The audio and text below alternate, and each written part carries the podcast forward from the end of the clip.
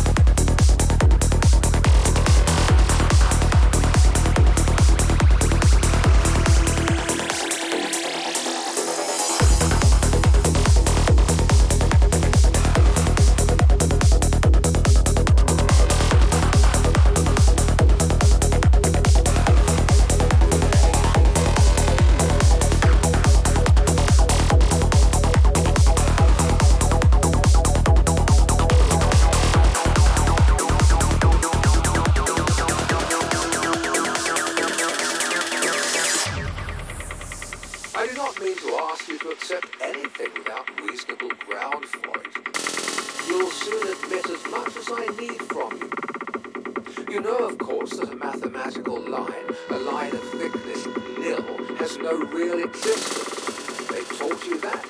Neither has a mathematical plane. These things are mere abstractions. And the fourth,